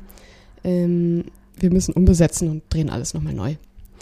Und dann hatte ich halt quasi alles verloren, mein geistiges Eigentum verloren. Ich habe nichts davon jemals sehen dürfen, auch nicht in meine Vita schreiben und nichts. Einfach, als hätte ich es nicht gemacht. Und dann haben sie übers Wochenende äh, eine andere Schauspielerin irgendwie herangezogen, die dann noch, weiß ich nicht, die musste es ja auch wahnsinnig schnell alles dann noch gelernt und vorbereitet haben und dann nochmal neu gedreht. Wie frustrierend ist das, wenn man nochmal alles neu drehen muss? und Dann haben so. sie die ganzen, die ganzen zehn Drehtage, die schon, Ich die glaube, schon die haben das dann sind, halt verdichtet. Das waren ja, wie gesagt, dann so Drehtage, wie ich vorhin gesagt habe, wo man nochmal einmal durchs Bild läuft. Okay. Also, okay ja. aber aber du hast dann quasi, und, und vor allem waren es ja nur deine Szenen, ne? Ja, die haben, ja, ich weiß nicht, da muss man natürlich die anderen SchauspielerInnen auch wieder rankarren, aber ich weiß nicht, wie viele Drehtage sie dann am Ende gebraucht haben, aber es war für mich schon sehr frustrierend. Vor allem, weil es war eine geile Rolle gewesen. Es wäre eine Knasti, schwanger, die dann aus dem Gefängnis ausbricht und so. Und Also- viel Drama, wieder ganz viel Weinen. Und Ein so. bisschen böse auf jeden Fall. Böse, ja, ich war total happy mit der Rolle und ach, es war einfach nur, also richtig dumm. Und auch so, weißt schon, so random. Ich meine, jeder bricht sich den Fuß wahrscheinlich random, aber es war so sinnlos. Es waren nur zwei Stufen und ich weiß gar nicht, wie das. Ja. Das ist übrigens mein fa- favorisierter Folgentitel. Jeder bricht sich den Fuß wahrscheinlich random. das wär mir der beste Folgentitel. Das ist auch eine Erkenntnis, dass sich wohl niemand unrandom den Fuß bricht. Niemand wird so, ja, wenn ich den Schritt gehe, dann ist er wahrscheinlich hin, aber ich zieh's durch. das ist wahrscheinlich immer so, what the fuck, how did it happen? Ah, du hast vorhin, ähm, also es gibt so eine Sache, auch nochmal zurück auf dieses äh, Stimmungen schon vor dem Dreh haben und so und sich dahin versetzen. Was, du hattest bei mir am Set eine auf jeden Fall intensive, länger durchgespielte, in einer Einstellung gespielte Heulszene, die durchaus ja auch ja, wehtut oder nahe geht. Also mir hat sie auf jeden Fall wehgetan beim Gucken, so ist ja auch geschrieben. Ähm, wie, wie kriegst du dich in diesen State? Weil du stehst ja dann wirklich, du sagst, okay, wann drehen wir gleich? Und dann, also ich weiß nicht, ob ich jetzt was über deinen Prozess sagen darf, aber ja, so. du stehst ja wirklich da und dann heißt, äh, ja, wie weit seid ihr? Und so, ja, wir laufen in zwei, drei Minuten und dann stehst du da schon da und bist schon, Ja. und es kommen diese Atmer und dann kommt schon irgendwo aus der Ferne mal der erste und es ist super laut und du bist schon so, what the fuck happened just? Und so, die ganze, das, das Set gefriert auf einmal so ein bisschen. Ähm, Mhm. Ich denke mir, bei großen Profisets sind das alle Leute gewöhnt und ähm, da wird ja alles so getimt, dass du nur noch schnell hinkommst, drehst und wieder weg und alles fein. Aber wie, wie kriegst du dich in diesen State? Ja, also das, was du gesagt hast mit dem Atmen, ist natürlich eine körperliche, technische Übung. Also ähm, Emotionen kann man auch körperlich einfach erzeugen. Wenn man jetzt sich irgendwie schlecht fühlt, kann man so ein bisschen den Bauch zusammendrücken und so verkrampfen oder so zum Beispiel hecheln und wenn ich jetzt hechel, dann wäre ich schon so ein bisschen panisch und die Augen aufreißt und so. Also einfach so quasi körperlich das machen, was man macht, wenn man dieses Gefühl hätte. Und ja, also es ist auch ein Wandel. Also früher habe ich natürlich ganz lange emotional mich vorbereiten müssen mit irgendwelchen Fantasie oder Trauma aus der Kindheit oder was weiß ich, was man halt oft in der Schauspielschule so macht und so. Und aber es ist irgendwie wie so ein, der Körper kann sich dann halt an dieses Gefühl auch erinnern und an so einem, ja, so einem Mechanismus, zum Beispiel jetzt eben, ich verknüpfe dann das immer mit, mit an, mit Hecheln oder mit Verkrampfen, dass dann schon automatisch ich dann schon so ein bisschen in diesen diese Stimmung kommen. Und ich glaube, je, je länger die Leute da diesen Beruf ausüben, desto weniger müssen sie am Ende dafür machen. Hm. Ich weiß nicht, ist aber auch auf der anderen Seite ist es auch so ein bisschen magisch. Ich, ich weiß auch nicht, irgendwie klappt es dann doch immer, aber könnte ja auch mal nicht klappen. Es hat viel mit Konzentration zu tun und so ein bisschen meditativ fast schon. Also ich darf jetzt nicht dran denken, was ich später essen werde oder was ich vorgestern irgendwie zu dem und dem gesagt habe, sondern bin halt wirklich so richtig im Moment, ja, habe alles deswegen mit dem Atmen ist immer gut. Also ich mache dann, wenn ich jetzt drehe am Set, wo viele Leute sind, dann sitze ich am Stuhl, mache die Augen zu, habe vielleicht meine Hand am Bauch und atme einfach mal so ein bisschen das, was man macht, um sich so ein bisschen runterzubringen. Und Entspannung ist eigentlich immer gut. Also aus der Entspannung raus kann man schnell in irgendeinem Modus gehen. Ja. Ja. Also Ablenkung ist schlecht und jeder macht es anders. Ich glaube, die einen hören sich irgendwelche Musik an, stimulierende oder denken an irgendwas und ich mache das natürlich, ich habe halt auch da so ein Repertoire an Werkzeug und je nachdem, was jetzt gerade heute anspringt, dann stelle ich auf den Zug auf. Aber ja, es ist eine Übungssache und ich glaube, also ich habe dann schon auch mal daheim, wenn ich jetzt so eine Szene habe, wo man halt wirklich on point bei so einem Keyword dann so anfängt zu weinen zum Beispiel, dann weine ich halt, versuche halt immer an diesem Punkt auch zu weinen. Ich sage den Text laut und dann tue ich so, als würde ich jetzt an dem Punkt weinen. Weil dann, wenn ich sage Hafermilch, dann muss ich gleich anfangen zu weinen, weißt schon, weil das ist so, dann sage ich das immer wieder und erst ist es so halb echt, sondern Hafermilch und so und dann irgendwann ist das Wort Hafermilch schon mit Weinen verknüpft. Das ist auch so krass, jetzt ja gerade, also ich meine, für, für alle Leute, die es nur hören, so ist es ja eh schon krass, und dass man jetzt diesen Heulmodus in der Stimme schon hört, aber es ist ja auch gerade so, dass du tatsächlich Tränen in die Augen bekommen hast und ein krass rotes Gesicht und Julian und ich wahrscheinlich beide wissen, hey, hey Sophia, hey, ist alles okay? So. Nee, das bist du. Das bist du. Ja, ich bin eher okay. der, der sich wegdreht zum Fenster so. mhm, Okay. Ich komme zurück, wenn das hier wieder alles okay ist. Also, haben wir jetzt aufgehört zu heulen oder wie ist Aber, Aber ist, das das, ist das emotional äh, äh, von, der, von der Schwierigkeit der, der, der Szene? Ist es gleich, wenn es was Positives ist? Also ist es, ist es also ich kann mir vorstellen, dass das Positiv und Freude fast noch schwieriger Ja, ist. Also was echt schwierig ist, ist, glaube ich, so einen Witz hundertmal machen. Ja. Also bei jeder Einstellung nochmal den gleichen Witz und Ja. dann lachst du halt wieder oder so. Das was habe ich noch gar nicht so richtig machen müssen. Ich weiß auch nicht, wie das dann wird, wenn man wirklich immer so tun würde, als müsste man so losprusten. Aber ich glaube, das ist wahrscheinlich vom Mechanismus her ähnlich. Weil ich denke jetzt eher an so, an so Werbung, wo man so denkt, so, nee, das ist nicht echt, so die Emotionen. so. Alles ist so, ha, ha, ha, äh, bla, bla, und das. Also ja, aber zum Beispiel jetzt da bei diesem Elias Mbarek-Ding, da ist es ja auch schon so, ja, und dann trinkt man einen Shot und dann ja und so. Das ist ähnlich. Das ist man. Aber das wirkt übernatürlich. Also diese Szene in diesem Club wirkt über so. Das sieht einfach aus wie eine Clubszene. Also Mhm. da ist auf jeden Fall krass Chemie da. Aber das, was du zum Beispiel auch wieder bei, bei ja, ist gerade meines Julian mit, mit bei Werbung und so diese Emotionen, da habe ich auch manchmal dieses Gefühl, dass die SchauspielerInnen das auch, glaube ich, besser spielen würden, wenn es keine Regieanweisung gäbe. Aber super vieles davon ist Mhm. Die direkt wollen vielleicht auch, dass es so Hey, drüber du ist. musst Genau, So. also ich glaube ich glaub beides. Also Ich glaube, zum einen soll es auch oftmals drüber sein und zum anderen bestimmt, weil da geht es auch nicht darum, dass, ich glaube, geht es dann oftmals weniger darum, dass die Emotion in dem Moment einfach perfekt ist, sondern da geht es halt darum, dass das Produkt, das im Hintergrund irgendwo steht, noch geil ausgeleuchtet ist. Und dann ähm, kommt halt vorne so ein Lachen, ist so, ja, cool, passt. Passt, Ähm, also- Okay, Wir haben noch- gekauft. Momäßig 35 andere Szenen an dem Tag, also Ja, Ja, ähm, der Mensch als äh, Mobiliar, menschliches Mobiliar. Mensch gewordenes Mobiliar. bei meiner BA. Nein, vielleicht auch manchmal. Ach so, ja, bei mir auch. Aber bei manchmal. der Werbung vielleicht auch. Bei der Werbung vor allem. Mensch gewordenes Mobiliar. gut. Finde ich gut. Ja, finde ich gut. Hör mal. Ähm, die, die, die Karriere gerade. Ähm, nur um das mal also weiter zu checken. Schauspielschule war vorbei, du hattest diese Hit-and-Run-Serie. Wie, wie waren deine nächsten Steps so und wie würdest du generell jetzt deine Karriere in den letzten paar Jahren beschreiben? Also wo, Hast du das Gefühl, dass jetzt gerade, dass du an einem Scheideweg stehst, dass gerade vieles passiert? Ist es eher so, also so, wie, wie, wie beurteilst du das gerade? Wie ging es weiter? Oder sagst du, ja, es gibt schon jetzt so einen Zeitraum, wo ich sehr hart kämpfe für einen Schritt mehr? Oder wie ist das?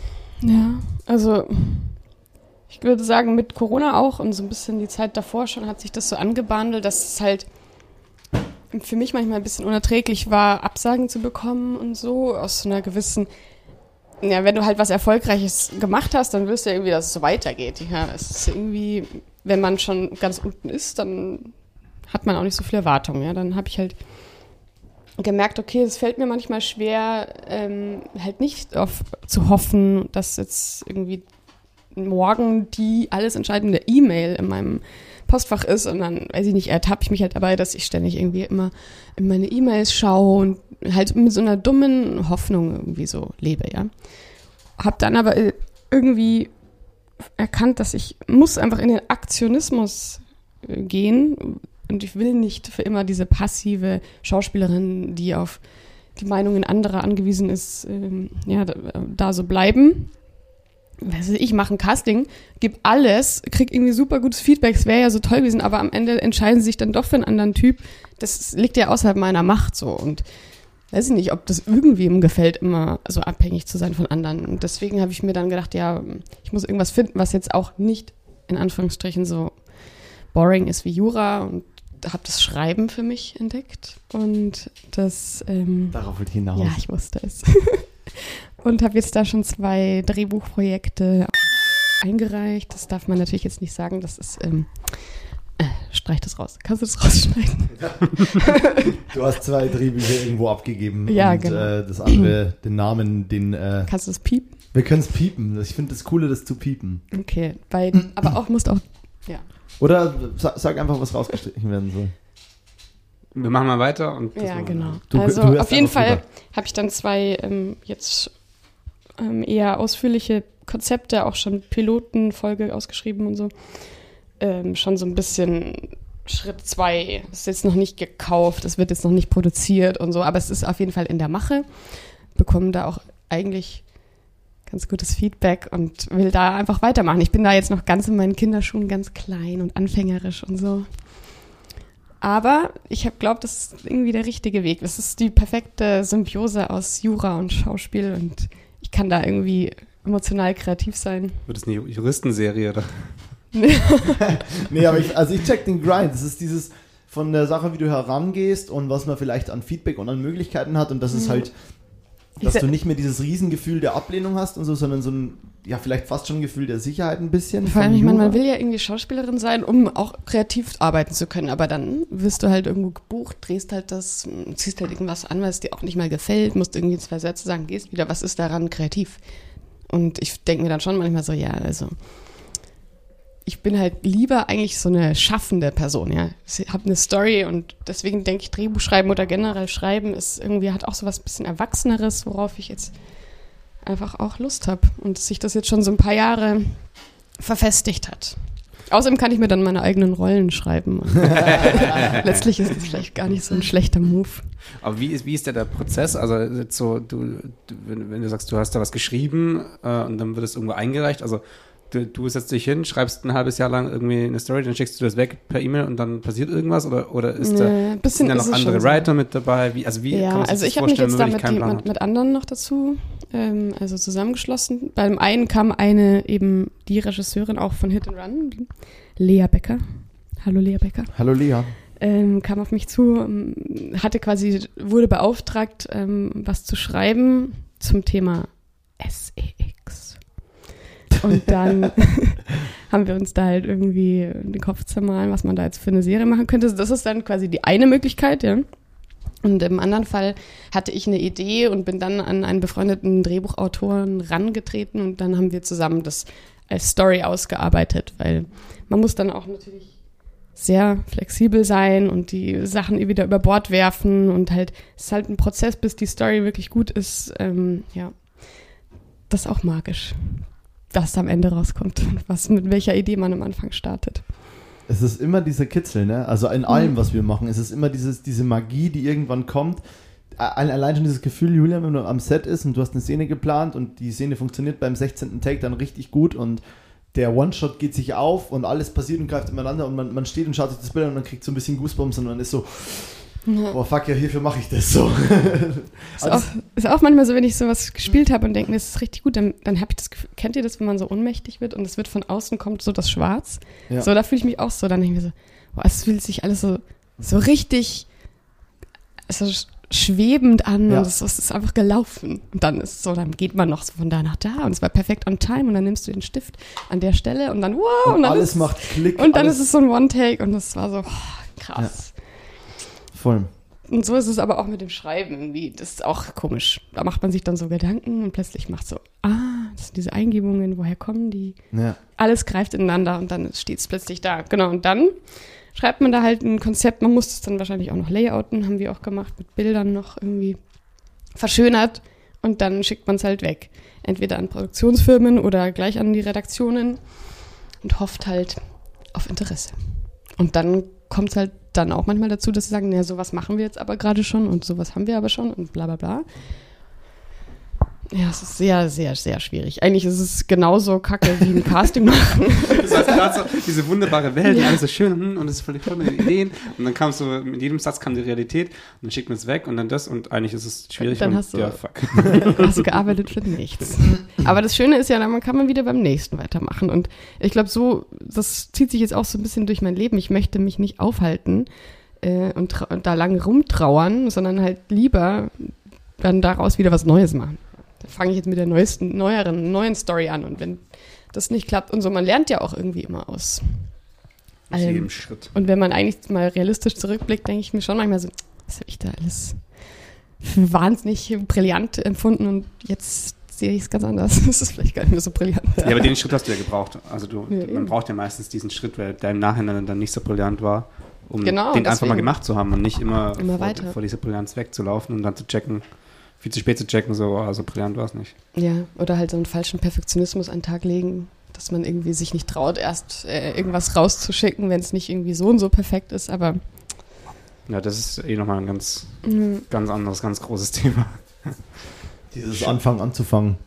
Ja, ja, nee, vor allem das äh, Show Your Work, also Sachen ja. rauszuhauen, ohne, weil, also mir ging es jetzt mit dem letzten Projekt, was ich, was ich äh, bei Instagram rausgehauen habe, was ja eigentlich, wo ich sagen würde, boah, äh, würde ich jetzt so nicht unbedingt zeigen wollen, aber ich weiß, dass ich in einem halben Jahr denken würde, fuck, warum habe ich das nicht vor einem halben Jahr rausgebracht, weil mit den neuen Arbeiten, die danach folgen, wäre das, wär das schon okay so und, für, mhm. und das sind ja. irgendwelche Leute, die es komplett anders identifizieren und die dann, also auch wieder so ein bisschen businessmäßig vielleicht, die dann eben aufgrund von dem dann doch an einen denken für andere Jobs. Und ich glaube, dass, dass ähm, so ein Veröffentlichen aber auch immer ein, ein sehr großer Wachsensprozess für einen selber ist und genau das, was ich gerade eben meinte mit dieser, mit dieser brillanten Idee. Also wenn du du musst halt das gemacht haben, um zu realisieren, ja. nee, so geil war es nicht. Ja. Ansonsten, wenn du es nie machst, dann denkst du immer, wenn ich das mache, dann wird es gut. Und dann machst du es irgendwann und dann realisierst du in zehn Jahren so, fuck, so gut ist es nicht. Und dann, mhm. ja. ja. Außerdem, ich meine, das ist ja eh subjektiv. Also, das entscheidest ja nur du selber, ob das jetzt perfekt ist oder nicht. Anders jetzt, wie nochmal den Bogen zu spannen, als bei Jura, wo man halt schon sagen kann, das ist richtig und das ist nicht richtig. Ja. Es ist da ja total subjektiv. Also. Und ich finde auch so eine gewisse Trash-Komponente ja eigentlich ganz gut. Also, wer will denn diese aalglatte, runtergebügelte, perfekte Welt so immer haben? Wenn das so Ecken und Kanten hat und auch jetzt beim, bei irgendeinem Filmprojekt, dann ist es doch auch interessant.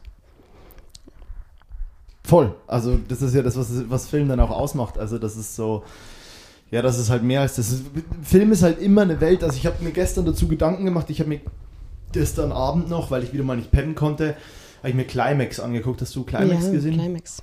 Hä? Super Film. Ja, ist einer meiner ja. All-Time Favorites von Gaspar Noé. Ganz schlimmer Film. Fast alle Filme Habe ich im Kino gesehen. Danach habe ich mich wirklich drauf gefühlt. Ey. Ich habe mich drauf gefühlt und ich war danach einfach fertig, weil der Film einfach schlimm ist. Also er wird schlimm. Ja, das ist echt ein Horror. Ja, Richtiger also Horror. Richtig, aber halt echter Horror. So, es könnte, ist halt auch so ja, passiert. Real. Das war, wahre Geschichte auch. Ja. Auf jeden Fall, ähm, ich habe mir das gestern wieder überlegt, was sind wir für Menschen? Wir dieser Branche, egal was wir tun, es gibt ja Menschen, die schreiben Comedy, aber auch wenn es sowas ist wie Jerks oder gut, bei Jerks ist es jetzt ein schlechtes Beispiel, weil die durchaus auch in ihrer Kameraführung ein bisschen einen anderen ästhetischen Ansatz haben, aber generell Hollywood oder wir alle, wir, wir filmen die schlimmsten Stories, die schlimmsten Dinger Und trotzdem muss jedes Bild schön sein. Also wir, Mhm. wir filmen irgendwas, wo äh, 30 Menschen auf Acid sich anfangen gegeneinander gegenseitig zu beschuldigen, äh, Ja. abzukacken. Äh, Die schlimmsten Sachen passieren in diesem einen Haus, wo die da irgendwie eigentlich nur proben wollten. Und trotzdem stehen am Ende Kameramänner, die sagen, das ist nicht schön vom Licht her, da muss schönes Licht, da muss das hin, da muss das und inszenieren das Schönste aus den schlimmsten Stories. Also allein schon das, was sind wir für Leute, die wir immer wieder, es geht nur um das, das muss hochwertig aussehen, das muss nice aussehen, das muss irgendwie so und so Style haben. Und das ist ja geil, also ich liebe das ja, aber dass wir im, im, im im Film oder jetzt in, in, dieser Fikt, in der fiktiven Welt, in der man sich ja auch in der Werbung bewegt, selbst wenn man eine Werbung dreht, das ist ja immer irgendwas gespieltes, man dreht keine Doku, es passieren keine Sachen, wo man draufhält, sondern es ist, es ist was Inszeniertes. Und es ist immer dieses, naja, wir, wir belichten einfach keine echte Welt. Wir schaffen immer, egal wie echt sich das manchmal anfühlen mag, es gibt immer diese, diese, diesen Filter. Es ist immer Ah, unsere, unsere Augen. Okay, da würde ich aber mal noch weitergehen und sagen, dass das Leben selber ja auch so stattfindet, wie du das inszenierst. Also du kannst ja jede Situation positiv, negativ oder neutral oder sonst irgendwas annehmen. Und wenn du durch eine Straße läufst, dann hast du so viele Eindrücke und du filterst ja für dich, welche der Eindrücke gerade für dich entscheidend sind. Natürlich ist nicht immer ein, ein, ein aktiver Prozess, aber letztendlich ist, ist ja die Realität, die du wahrnimmst und die Realität, die ich wahrnehme, selbst wenn wir nebeneinander durch die gleiche Straße laufen, eine komplett andere. Also selbst da ist ja auch schon wieder, eine, finde ich da eine, eine ähm, Und die Ästhetik ist ja auch Mittel zum Zweck, so, um die Geschichte voranzutreiben. Aber trotzdem finde ich es auch manchmal übertrieben, wie, was weiß ich, in Hollywood oder so. Alle sind wunderschön und sind noch top geschminkt und so, obwohl da irgendwie gerade splattermäßig die Familie abgeschlachtet wurde und so. Aber ja, die Einstellung, ich glaube, das hat auch was mit, oder? Also es gibt auch diese trashigen Filme, so Klaus Lemke oder was weiß ich. Das will man, das macht ja auch irgendwie, da bleibt man ja noch nicht dran. Das hat ja auch was mit, mit Konst dass man sich das halt auch gerne ansieht irgendwie, oder? Anstrengend ist das ja schon, wenn es so äh, mit so einer Wackelkamera draufgehalten und schlechter Ton. Ja. Also das ist ja auch mit allem so, dass man sich das dann einfach nicht, da kann man sich nicht drauf konzentrieren. Ja. Nee, das Ding ist halt, also, ähm, das mit diesem Filter durch die Straße gehen, Julian. äh, Es, ich finde, im echten Leben gibt es schon Sachen, wo du, wo du der Hässlichkeit nicht entkommen kannst. Ähm, und das, ich finde es schon immer wieder paradox, dass man eine krasse Szene spielt, die wirklich wehtut oder schreibt oder dreht, die auch einfach heftig ist. Aber am Ende stehen drei Menschen da und sagen, ah ja, da müssen wir, da soll noch ein Lichtfleck hin. Also ein, es ist ja völlig gut. Das ist ja richtig. Das Ja. ist nämlich, das ist, das, genau dafür gibt es unterschiedliche Handwerke am Set. Weil einer halt sagt, nee, wir müssen mal irgendwie noch ein nices Licht machen. Die andere Person sagt, ja, und die Kameraführung ist halt so und so. Und das sagt das und das aus. Und das ist ja auch gut. Nee, Ich, ich frage mich halt gerade, ob es überhaupt möglich ist, das ähm, so abzubilden, dass es nicht schön ist, weil es gibt, glaube ich, genug Sachen, die quasi hässlich gefilmt sind. Aber wenn das der, der Style des Films ist, dann ist der letztendlich Ja. wieder schön. Also es gibt auch genug. Filme, wo kein, die nur available light sind, wo nicht, wo nicht, ähm, wo nicht irgendwie noch Beleuchter am Start sind so. Und das ist, also ich glaube einfach, dass allein durch diesen Filter Kamera dann oftmals halt schon wieder was, also es ist dann eher, dann heißt so, boah, das ist so ein krasser Künstler, weil schau dir mal das Der- Framing an so. der hat so real, Und das ist halt, gen- genau, und dann das ist, ist, dann ist ich schon wieder gelabelt, dann Ja. ist schon wieder, also. Aber auch da fiel die Entscheidung dazu, das so zu in diesem Style zu drehen, aktiv. Ist ja völlig Weiß ich egal. nicht, weiß ich nicht. Doch, Oder das ist meine Meinung. Ich, ich, ich sag halt, egal, selbst wenn es ein absichtlich beschissener Stil ist, dann ist es ein gewählter Stil. Achso, ja, genau. Und aber das- und das aber das, die ich meine, Szene selber können- muss ja nicht inszeniert sein, dann dementsprechend. Und Also du meinst, dass die Kamera schon allein die Ästhetik, also egal was man durch die Kamera anschaut, wird dadurch irgendwie ansprechen, ästhetisch Ja. ansprechen. Ja, warum, Einfach warum, nur, weil es gefilmt ja, ist. wa- warum ballern wir so viel 16, Fake 16 mm, sonst irgendwelche Sachen mit Crunchy irgendwas? Das ist auch wieder so ein, ja. so ein Filter, der halt einfach nur so ein, so, so ein Ding. Also ich habe die gleiche Meinung, glaube ich, wie ja, du, aber, aber es ist nur selben, so. Genau selben Standpunkt. Genau, glaub es ist nur so, glaube ich, ich glaube, es ist diese, diese, was immer wieder, war es nicht auch, ähm, ah, diese französische Dingsbums, ähm, fuck, wie heißt der Stil? Die versucht haben da wirklich Wave? alles, ähm, New Wave, die versucht haben alles wirklich nur so darzustellen, wie es halt, wie es Ah. halt ist. Was, das war nicht New Wave, oder? Also War's nee, es gibt, es gibt so ein, es gibt halt dieses Dogma 95 von Lars Ja. von Trier und diesem anderen dänischen ja, Filmemacher. ja, ja. Die haben so, so neun, neun Ansätze, wie das richtige Genau. Filmemachen geht Ja. und brechen es selber jedes Mal. Ja. Aber das ist dieses, ähm, Idioten, glaube ich, ist ein richtiger Dogma-Film von Lars von Trier. Aber das ist dieses mit, es darf kein Mord äh, gezeigt werden, es darf keine Schusswaffen verwendet werden, es darf nichts mit ans Set gebracht werden, also keine Props und so, sondern äh, wenn du eine Szene schreibst und in der Szene ein Apfel vorkommen muss, dann musst du halt wo sein, wo der Apfel schon liegt und darfst den nicht mitbringen ans Set. Äh, du darfst kein Light extra aufstellen, es muss alles mit dem Licht, was in der Location oder vom Tageslicht kommt. Also diese Sachen meinst du, oder? Das ist, meinst du das? Kann gut sein. Also Es gibt auch so auf, auf jeden Fall, ja. auf jeden Fall eben der Versuch, äh, Realismus in einen, in einen, in, in, Film Film zu- transportieren. Ja. Und also für mich ist der Versuch von vornherein zum Scheitern verurteilt. Nat- Natürlich kann man sagen, okay, es ist jetzt krass poliert, wie eben die Serie, über die wir geredet haben, hier ähm, Marvelous Mrs. Maisel. genau. So ein Stil, wo ich halt geil finde, aber genauso finde ich halt auch, auch ranzige Sachen geil. Aber es ist immer auf jeden Fall irgendwie kuratiert oder, oder, Genau, oder es ist immer kuratiert. irgendwie inszeniert und, und diesen, also das wird es nicht geben. Und das meine ich wieder, dass es auch bei uns das nicht geben wird. Natürlich ist meine Realität so und deine Realität ist so, aber die, auch da gibt es das Reale nicht so richtig, Ja. weil das Reale für jeden anders ist. Was sagst du dazu, Sophia? Ja, ich habe ganz viel gedacht, gerade während ihr geredet habt. Das habe ich Ähm. gesehen. Ihr seid beide Man hat dumm. nicht denken, ist ja nicht dumm, das ist ganz einfach. Es gibt die Theorie von juristisch gesehen. Zum einen habe ich an Impro gedacht, jetzt wieder aus der Schauspielersicht, ähm, dass das schon sowas ist, wo man halt auch mit der Kamera und überhaupt das ganze Team wandert um dich herum und man, man tut, oder es könnte ja, ich hatte auch letztens ein Projekt gemacht, da haben die so getan, als wäre das halt so eine Doku, quasi so Fake-Doku.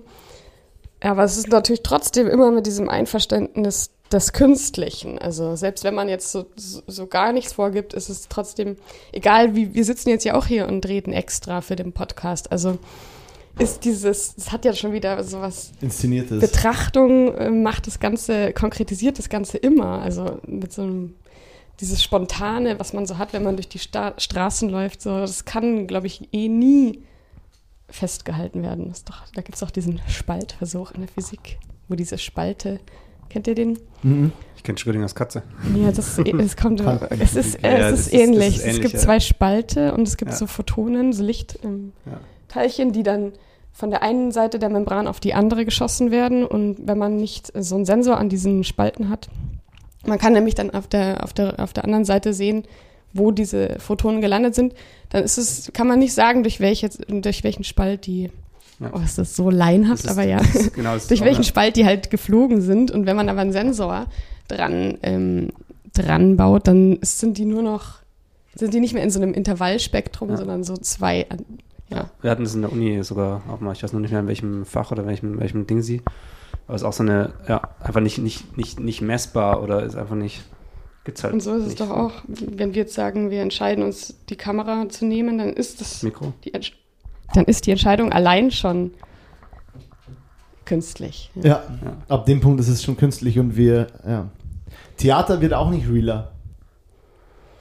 Ja, vielleicht ist Theater doch mal ein besseres Beispiel, weil, oder auch, ja, weil bei Theater gibt es den Zuschauer oder die Zuschauerin, die da sitzt und für sich entscheidet, ganz unterbewusst, weil sie das betrachtet, was das Stück mit ihr macht, ja. Und das ist halt, dieser Moment ist live und ähm, man kann irgendwie in diese Ecke der Bühne schauen und in diese und was weiß ich.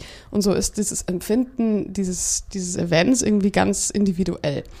Bei dem Film schaut man ja, klar, jeder betrachtet auch beim Film irgendwie was anderes, aber es ist schon ein bisschen konzentrierter auf das, was. Wir zeigen, was wir zeigen wollen. Ja, Beim genau. Theater kann man mehr wohin gucken, wo vielleicht Ja. gerade auch nichts passiert und wo eigentlich keine Das ist ja auch so, ich fand das auch mal so geil. Handy.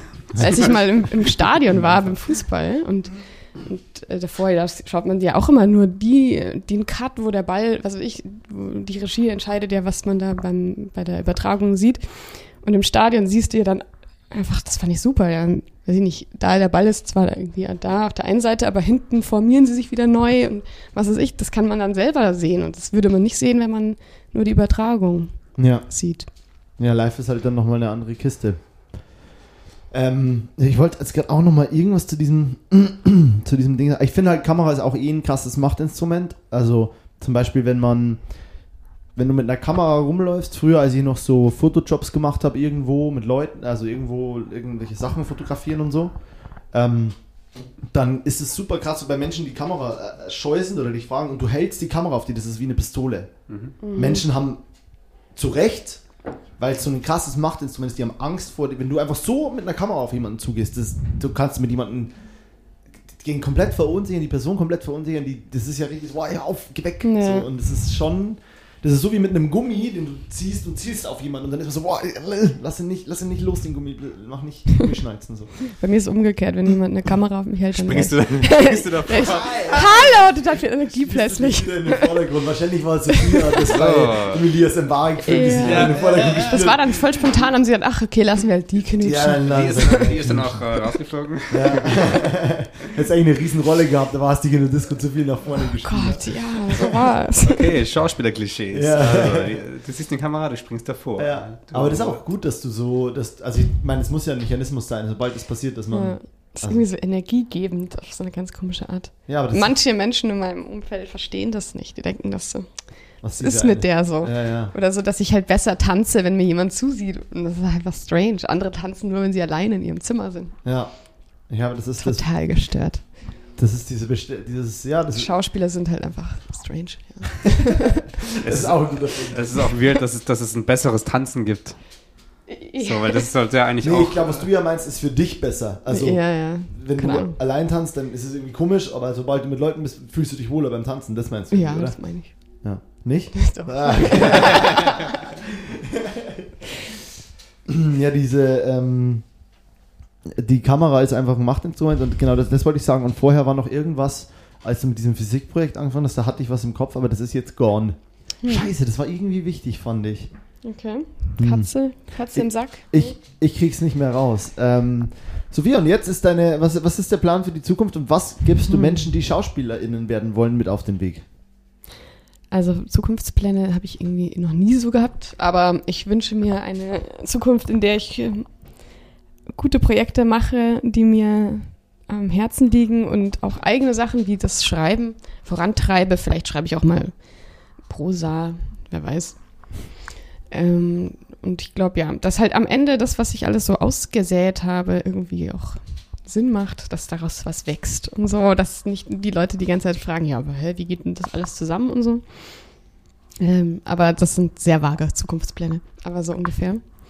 Und ja, was ich Leuten mitgebe, mh, die SchauspielerInnen werden wollen, dass sie, ja, dass man halt sich irgendwie um Sichtbarkeit bemüht, dass man Lust drauf hat und das Allerwichtigste ist, einen langen Atem zu haben, dass man sich nicht äh, ähm, sofort entmutigen lässt bei der ersten Absage und ähm, dass das auch Teil des Prozesses ist, genauso wie wir vorhin gesagt haben, so man muss die Sachen rausballern, ähm, ist auch jedes Casting irgendwie was, woran man wächst. Und ja, und so einen langen Atem hat man halt auch durch gewisse Souveränität. Und deswegen mache ich die Dinge, die ich mache, auch nebenher, damit ich halt irgendwie selbstbewusst und souverän bleiben kann. Und wenn man das machen will, dann ja, braucht man irgendwie eine gute Base im Leben. Sonst wird man ja schnell von Meinungen anderer, irgendwelcher boshaften CasterInnen oder was weiß ich, verunsichert und das bringt niemandem was, außer vielleicht irgendwelchen strangen Leuten, die dich klein machen wollen und deswegen muss man auf sich selbst stolz sein. Egal wie man ist, weil als Schauspieler kann man sowieso alles sein. Du kannst voll der Freak sein und kannst dick sein und dünn sein und weiß ich nicht. Also alles ist erlaubt und das ist doch eigentlich das Schöne dran, dass es da keine Normen gibt. Jetzt habe ich den Song nicht fertig. Das, Das ist egal. Das ist immer das Gleiche. Ah, hier Musik. Tschüss.